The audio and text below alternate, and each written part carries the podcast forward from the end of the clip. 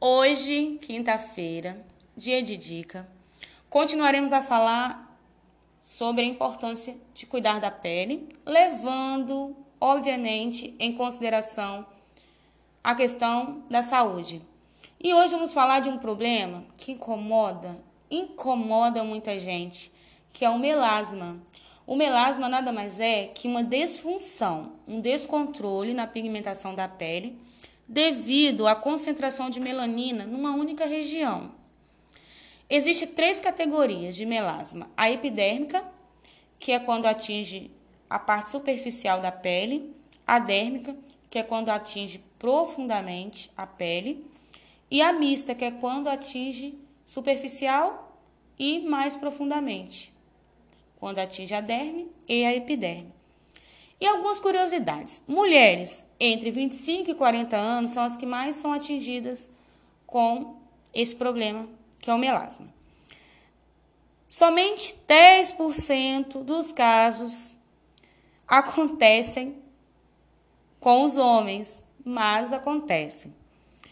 E eu acho que é uma dúvida de todo mundo, não é a gravidez em si a principal responsável pelo surgimento do melasma na pele. O que acontece é que durante a gravidez os hormônios estimulam a hiperpigmentação da pele. Por essa razão, as mulheres apresentam, né, esse problema nessa fase da vida.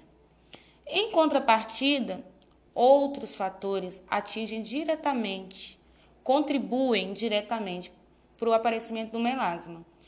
Entre eles, a exposição direta ao sol, sem o uso do protetor,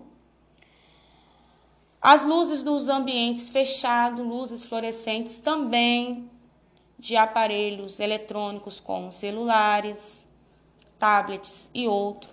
Até a caloria de uma panela no fogo pode estimular e produzir o melasma, caloria do ambiente. Então, levando em conta tudo isso, o uso do protetor solar precisa ser um hábito, um vício, sempre, todo dia, mesmo em dias nublados. Se você não for sair, não for se expor diretamente ao sol, mas você vai estar exposto a outras calorias que pode afetar sua pele e causar um melasma. Então, fica a dica, se cuidem, ame sua pele.